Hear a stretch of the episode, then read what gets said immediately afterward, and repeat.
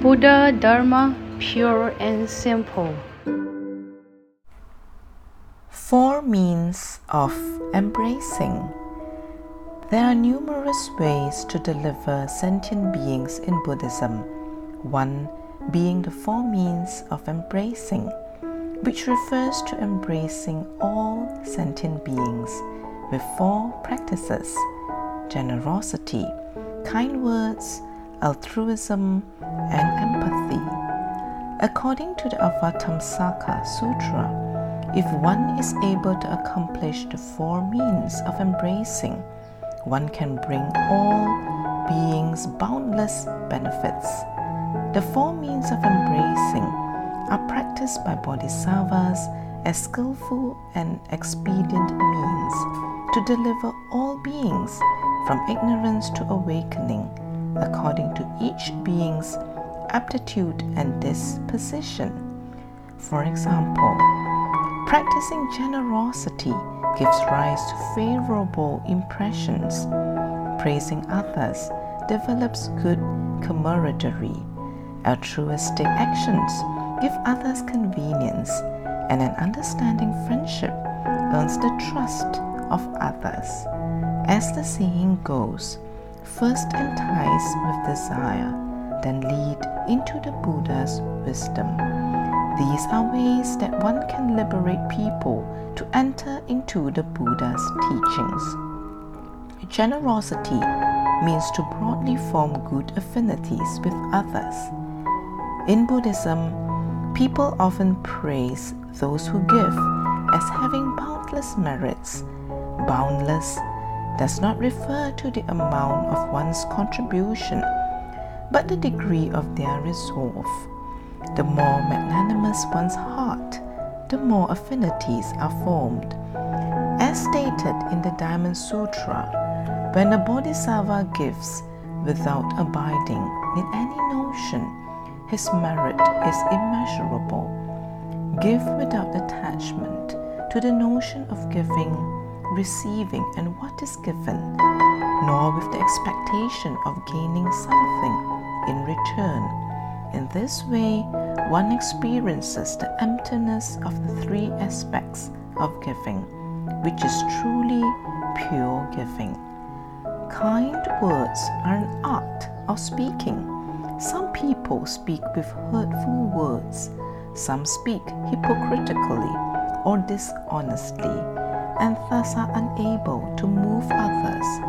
Kind words are not expressions of flattery, adulation, hypocrisy, or nonsense. Praise should be given at the appropriate moment and in an inspiring manner.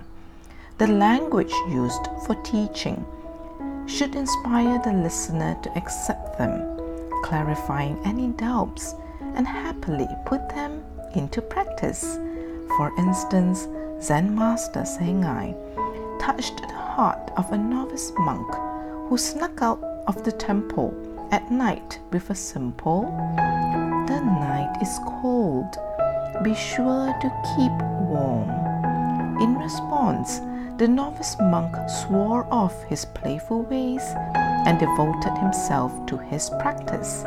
Likewise, Zen Master Ryokan inspired his nephew to turn over a new leaf when he said, I'm getting old and have trouble tying my shoelaces. When words are sincere and kind, others will naturally feel and accept them. Altruism means to help others progress. A Chinese proverb says, one should give before one can take. Before influencing others, one must first serve others by helping them grow and improve, as well as give others supportive conditions so they progress and accomplish their goals. Moreover, doing good deeds, speaking good words, and thinking good thoughts are also altruistic acts. This can be as simple as explaining tasks to someone who does not understand, or lend a helping hand to those in need. If one serves others sincerely and engages in beneficial practices with a joyous mind, then good causes and conditions will arise. Empathy means working with others. In society, people come together to form a party, community, or affiliation due to shared ideology.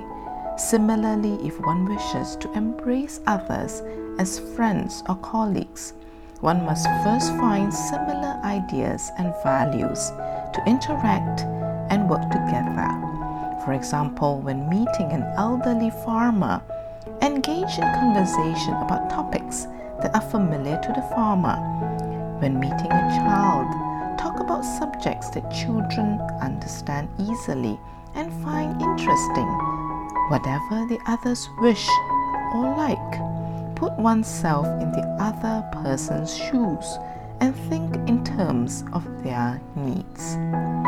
Cooperation and coexistence in interpersonal relationships depend on shared affinities and ideals. When dealing with people and situations, one is only accepted by others through touching their hearts, bringing them joy, benefiting them, and giving them a chance to shine. It means not to demand that everyone be the same as oneself, whether they be friends, colleagues, family, spouses, or siblings. The four means of embracing help people bring closer together through loving kindness, compassion, and skillful means.